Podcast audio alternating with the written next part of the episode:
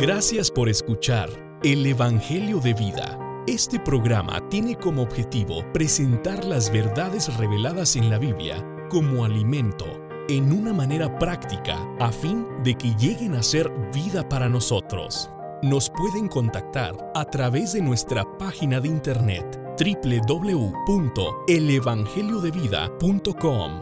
Esperamos que se comuniquen con nosotros y que Dios les bendiga.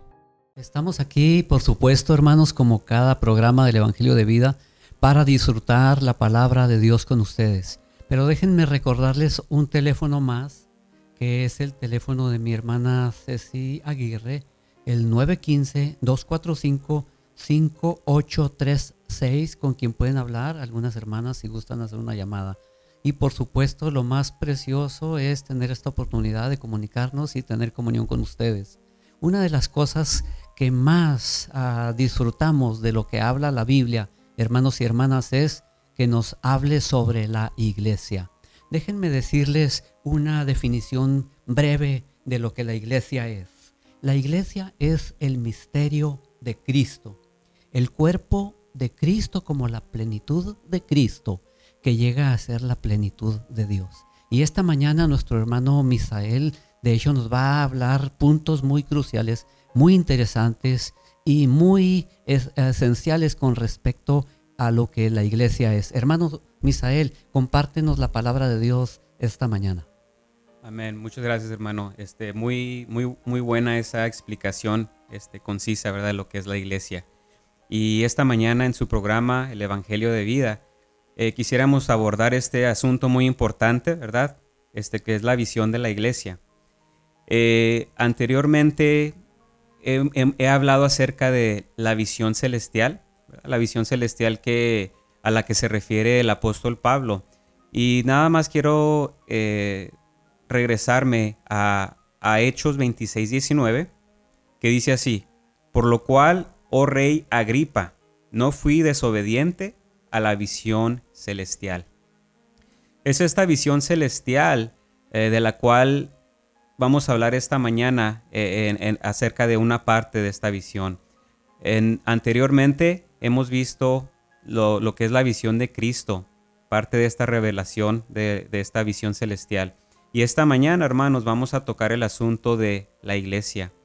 Eh, Pablo, a Pablo se le fue, fueron reveladas muchas verdades muy altas y de las cuales incluye Cristo, y en esta ocasión hablaremos de la iglesia. Tenemos que saber y conocer la importancia de la iglesia. Hermanos, la iglesia es el anhelo del corazón de Dios.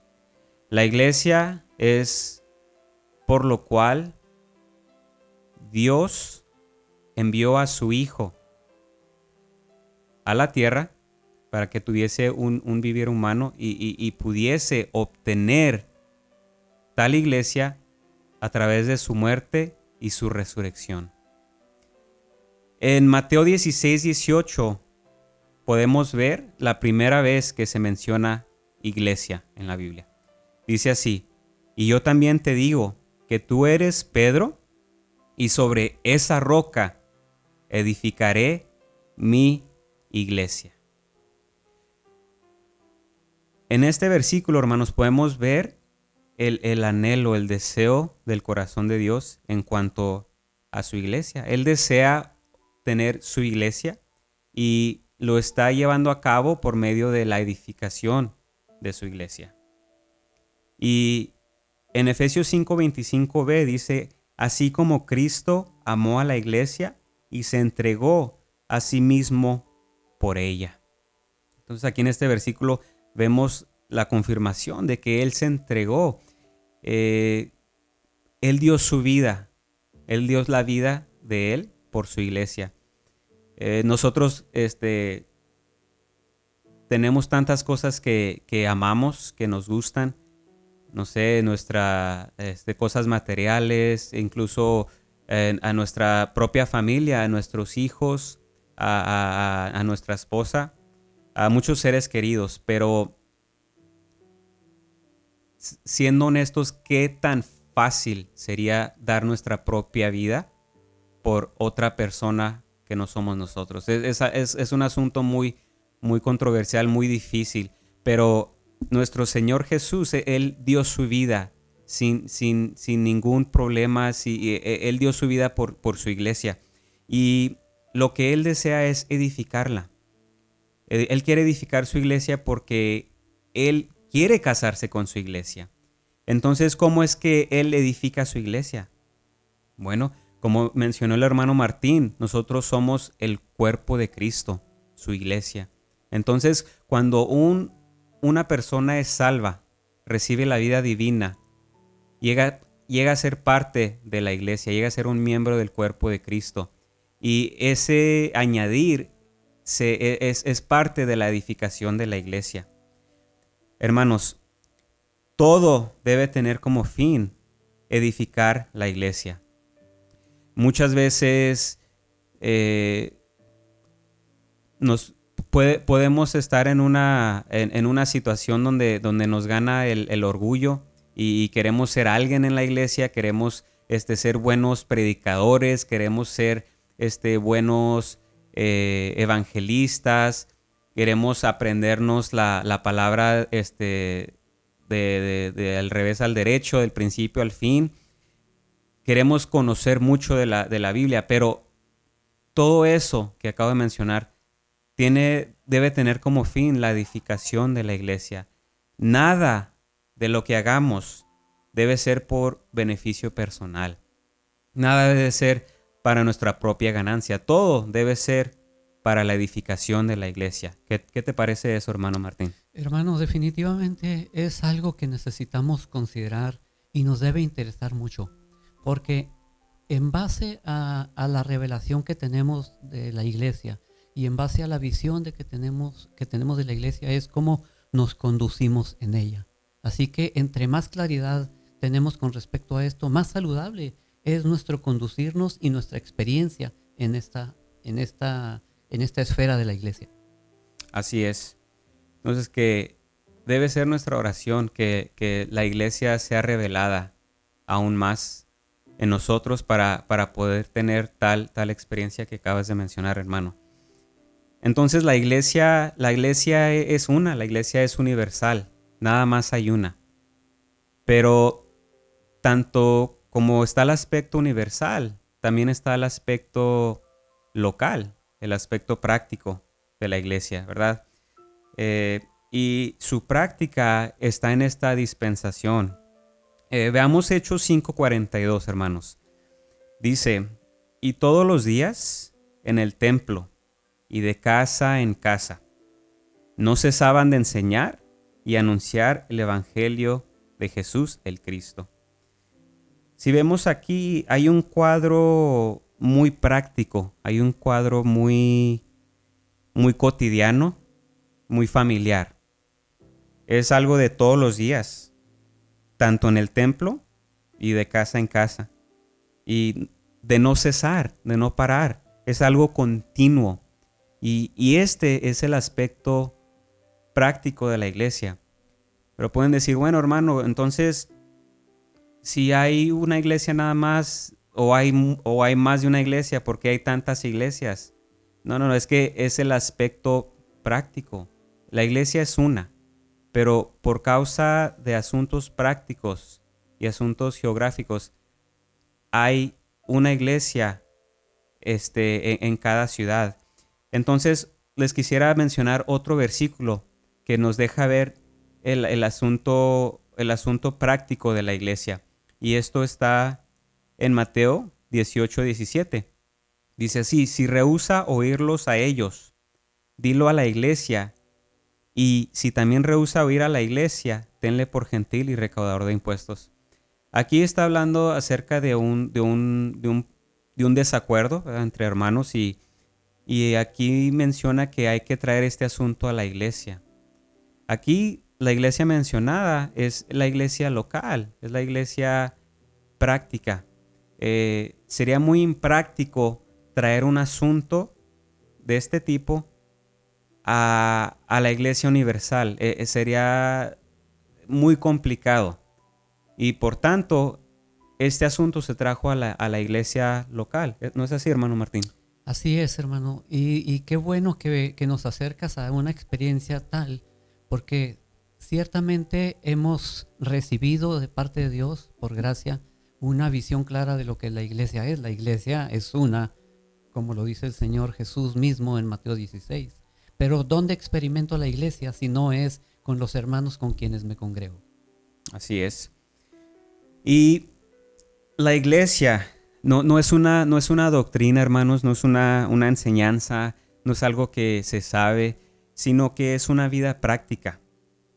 La iglesia, el, apóstol Pablo, ¿verdad? En, Corintios nos, nos eh, da un, una, un, guía de cómo conducirnos en la iglesia, este, algo práctico, un, un guía, una guía práctica. Pero la verdad, cualquier persona, incluso un ateo, podría estudiar la, la, la Biblia, estudiar las epístolas de Pablo y podría saber, saber mucho acerca de, de, lo que es la iglesia. Pero en sí, la iglesia no es eso, no es una enseñanza, no es conocimiento. La iglesia es una vida práctica, hermanos. Les voy a poner un ejemplo. Eh, consideren la vida familiar.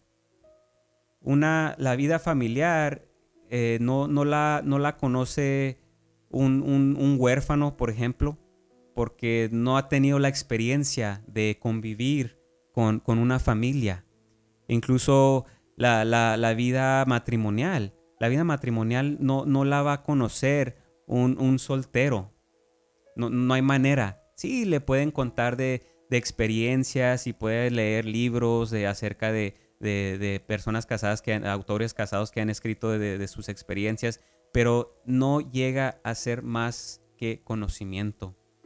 La vida familiar, la vida matrimonial no se puede llegar a conocer si no se experimenta por, por sí misma. De la misma manera, la, la, vida de la iglesia, hermanos, la iglesia no se puede saber, no se puede conocer si no se experimenta. Y la única manera de poderse experimentar es estando con los hermanos, como tú mencionaste, eh, estar en las reuniones, eh, este, estar conviviendo con, los miembros del cuerpo de Cristo es en la medida que nosotros vivamos la vida de iglesia, será la medida que la iglesia será revelada a nosotros. Amén. ¿No es así? Por todo lo que has dicho hasta este, hasta este momento, hermano Misael, no, me queda claro, primero que Cristo ah, adquirió y produjo la iglesia. Segundo, que nos hizo por ser eh, salvos, redimidos, miembros de la iglesia. Y tercero, que llegamos a ser la iglesia. Es así, es, es algo, algo maravilloso, hermanos. Somos, somos la iglesia. La iglesia no, no es un, un edificio. Muchas, muchas, muchas personas tienen ese, ese concepto erróneo, que la iglesia es, es un edificio donde se congrega un grupo de personas que tienen algo en común en cuanto a religión. No, la iglesia no es eso. La iglesia es, no es una organización, no es un club, social, la iglesia es el cuerpo de Cristo, es algo orgánico, algo viviente, algo de vida. Y nosotros somos parte de ella. Nosotros somos parte de la iglesia. Nosotros constituimos la iglesia. Entonces, la iglesia no es algo que se puede enseñar, no es algo que, se puede eh, hablar nada más de ello, es algo que se vive, es algo que se experimenta porque es algo vivo, es algo viviente, algo orgánico.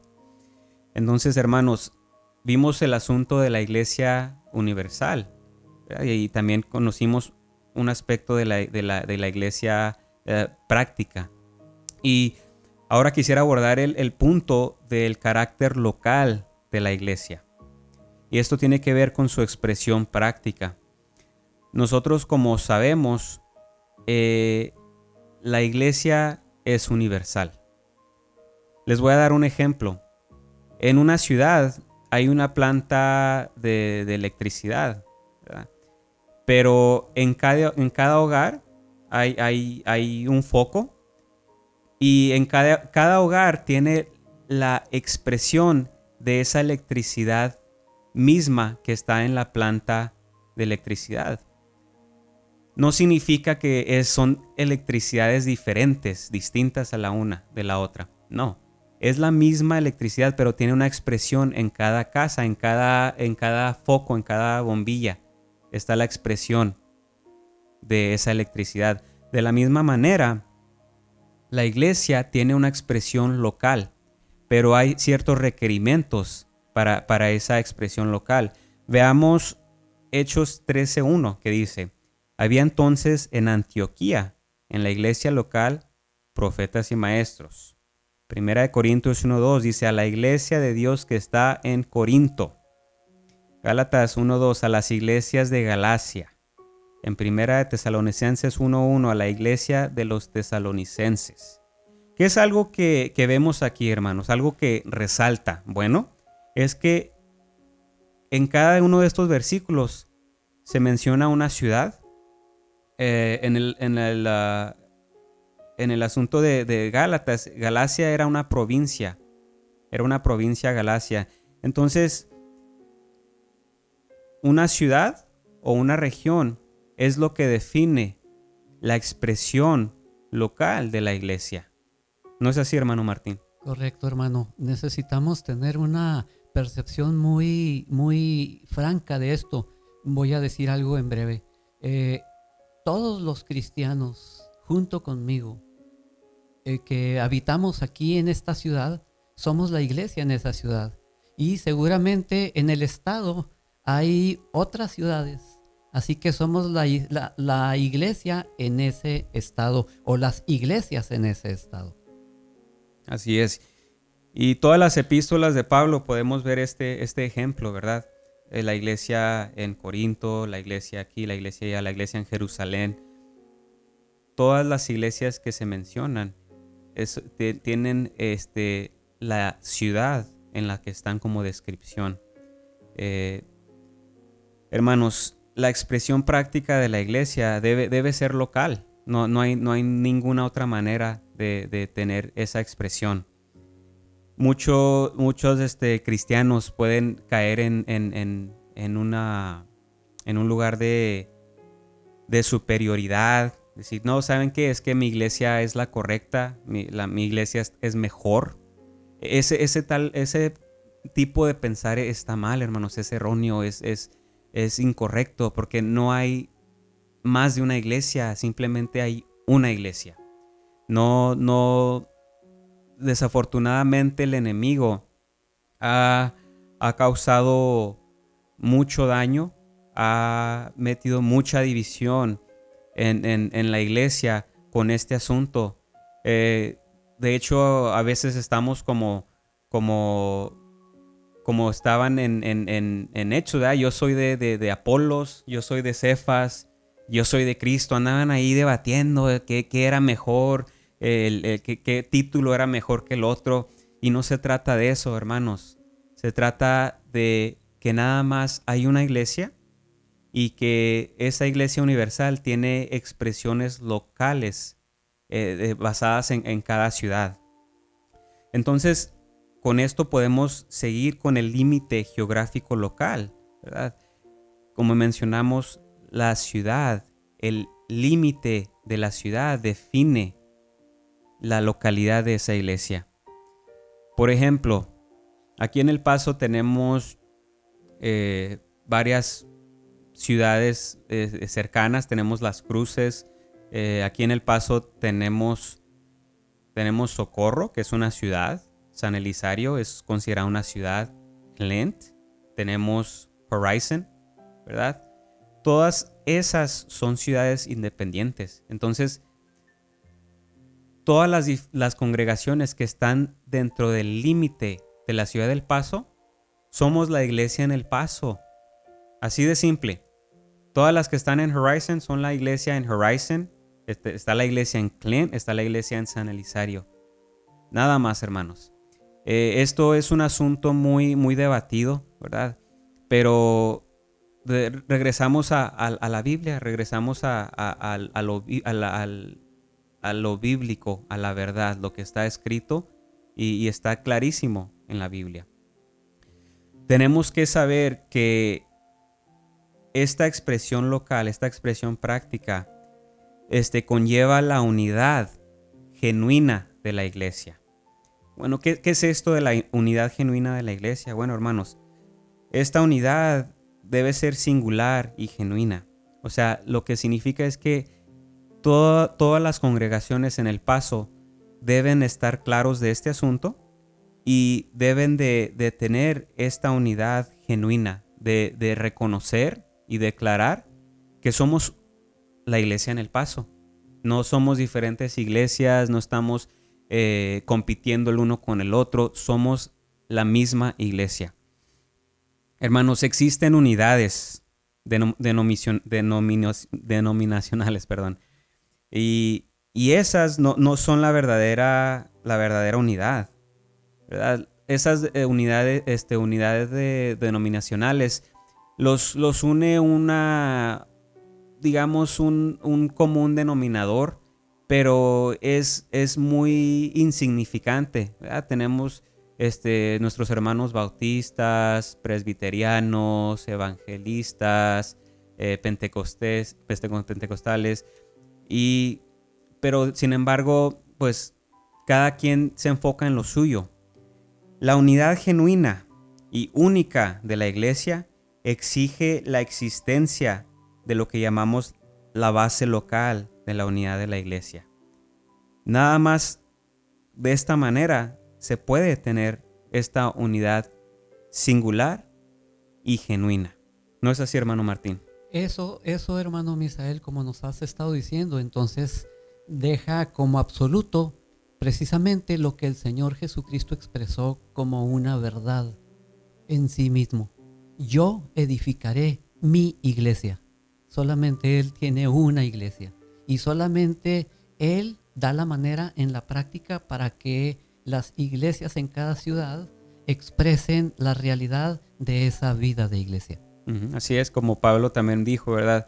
Yo sembré, Apolos regó, más el, crecimiento, lo da, Dios. Lo da Dios, así es.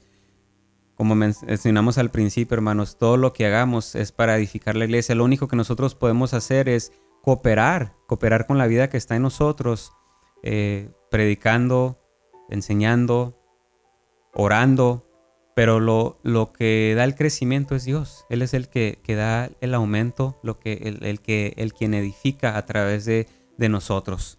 ¿verdad? Entonces, les quiero dar un, un, ejemplo en cuanto a esta unidad genuina de la iglesia, ¿verdad? Tomen, consideren el pueblo de Israel. El pueblo de Israel, hermanos, tenía una verdadera unidad en la tierra de Canaán. Y Jerusalén era el centro, ¿verdad? ¿Y qué es lo que sucedió? Israel fue, fue esparcido y perdió su unidad. Cuando el pueblo de Israel fue esparcido a través de, todo el mundo, eh, perdió la unidad genuina. Sí, este, como sabemos, eh, los, este, judíos se, se cuidan, se procuran entre ellos, pero hay, es muy limitado lo que, la unidad que ellos tienen. Tal vez los que vivan en una ciudad son unidos, se, mantienen esa unidad nada más, pero, pero ¿qué de todos los israelitas a través del mundo? Eh, siendo esparcidos no tienen una unidad genuina. La unidad, unidad genuina y singular solamente se puede obtener cuando todos regresen a Canaán, a Jerusalén. De esa manera e, es como pueden tener esta unidad genuina y singular. Eh, hermanos, más fácil. Les voy a dar un ejemplo de, un terreno y un edificio, ¿verdad? Si deseamos construir un edificio, debemos contar con, con el lote, con un terreno. Un recién casados quieren tener su casa, ¿verdad? Y, pueden comprar un terreno y tienen planes para, para construir su casa y, y tener su hogar, ¿verdad? Pero Supongamos, si uno quiere el edificio, pero no acepta el terreno, entonces ¿cómo espera construir el edificio? Es imposible, hermanos. Para poder construir un edificio se necesita un terreno. Entonces, si no tienes un, si no aceptas el, terreno, ¿cómo es que quieres construir un edificio. No, se puede. Y desafortunadamente esta es la actitud de algunos creyentes, que tienen hacia la base local de la iglesia, no la aceptan. No, no, no, no, eso, eso no, es, no es cierto, no es verdad. Este, hay, hay muchas iglesias, eh, puede haber muchas iglesias en cada calle de la ciudad, pero no. E, ellos quieren tener la iglesia pero no aceptan su base, no aceptan el límite de la localidad. El resultado es que es fácil, hermanos, no tienen, no tienen a la iglesia. Es imposible tener la iglesia sin aceptar su base, el aceptar el límite de la localidad. Este asunto no es tocado, no es tocado por, ah, en el cristianismo común, hermanos, no se habla de esto porque es, algo que, aunque está en la Biblia, aunque está ahí muy claro, muy explícito, eh, puede llegar a ser algo muy, muy confuso en, nuestra carne, en nuestro hombre natural. Mas, sin embargo, si nos tornamos a nuestro espíritu y le pedimos al Señor revelación, Él nos mostrará eh, esta verdad en cuanto a, la iglesia y su unidad local genuina. ¿No es así, hermano? Hermano Misael, ciertamente así es. La equivalencia más directa a la iglesia es el cuerpo de Cristo. Y la iglesia no puede estar dividida porque de otra manera el cuerpo de Cristo estaría desmembrado. Y, no es así. Él es la cabeza y nosotros somos la iglesia. Todos los redimidos y lavados con la sangre de Cristo somos la iglesia, el cuerpo de Cristo. Así es, hermanos. Todos los miembros de, de la iglesia que vivimos en El Paso. Somos la iglesia en El Paso.